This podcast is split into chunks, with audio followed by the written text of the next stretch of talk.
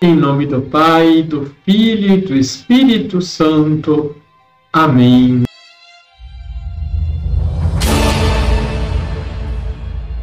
Olá, tudo bem com você? Santa Mônica, se dirigindo ao seu filho Agostinho, lhe diz: Já nenhum prazer me prende a esta vida, nem sei o que faço aqui, nem por que existo. O que me fazia ansiar a permanecer era ver-vos cristão católico. Antes de morrer, Deus me concedeu mais. Vejo você consagrado a seu serviço após haver desprezado a felicidade terrena. Deixe o seu like, se inscreva aqui embaixo se você ainda não é inscrito. Compartilhe. Liturgia, Liturgia diária. A igreja faz memória de Santa Mônica, filha de uma família católica no norte da África cristã que já desapareceu há muito tempo. Nasceu provavelmente na pequena cidade de Tagaste, atual Argélia, no ano 331. Tagaste era uma cidade cristã há mais de 250 anos, quando Mônica nasceu.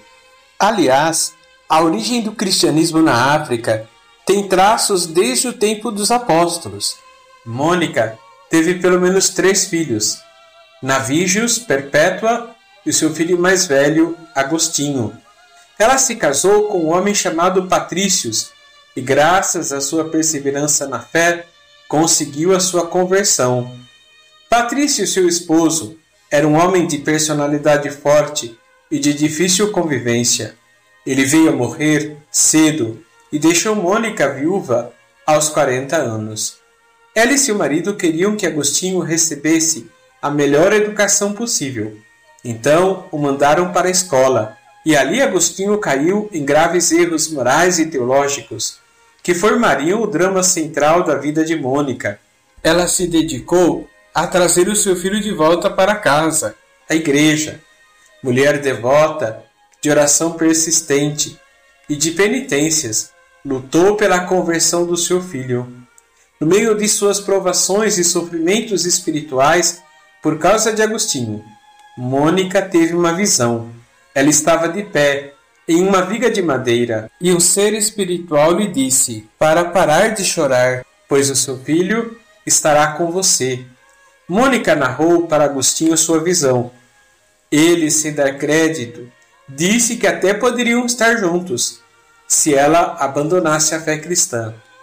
Mônica, porém, retrucou: Ele não disse que eu estava com você, ele disse que você estava comigo. Agostinho nunca esqueceu sua resposta, rápida e perspicaz. Em Milão, Mônica fez amizade com Santo Ambrósio, que exerceu um papel importante na conversão de Agostinho. A semente de suas orações deu fruto quando ele abandonou a sua vida pecaminosa, foi batizado e decidiu retornar ao norte da África, assumindo a vida religiosa e tornando-se bispo de Hipona. Seu filho havia voltado para a igreja, para suas origens. Sua missão havia terminado. Santa Mônica morreu aproximadamente aos 50 anos no porto romano de Ostia, enquanto aguardava para embarcar no navio, enquanto aguardava para embarcar no navio que cruzaria para a África.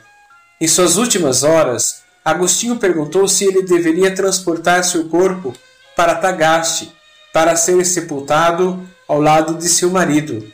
Ela disse que estava feliz por ser enterrada onde quer que fosse, pois nada está longe de Deus. Seus restos mortais se encontram na Basílica de Santo Agostinho, no centro de Roma. Santa Mônica nos ensina a importância de rezarmos sempre e de nunca desistirmos da conversão daqueles que nós amamos. Vamos rezar? Rezemos por nossas famílias, pedindo a intercessão de Santa Mônica. Ó Santa Mônica, que por meio de sua paciência e preces, obteve de Deus a conversão de seu marido e a graça de viver em paz com ele, obtém para nós, suplicamos-lhe, a bênção do Deus Onipotente, para que a verdadeira harmonia e paz reine em nossas casas e que todos os membros das nossas famílias possam alcançar a vida eterna.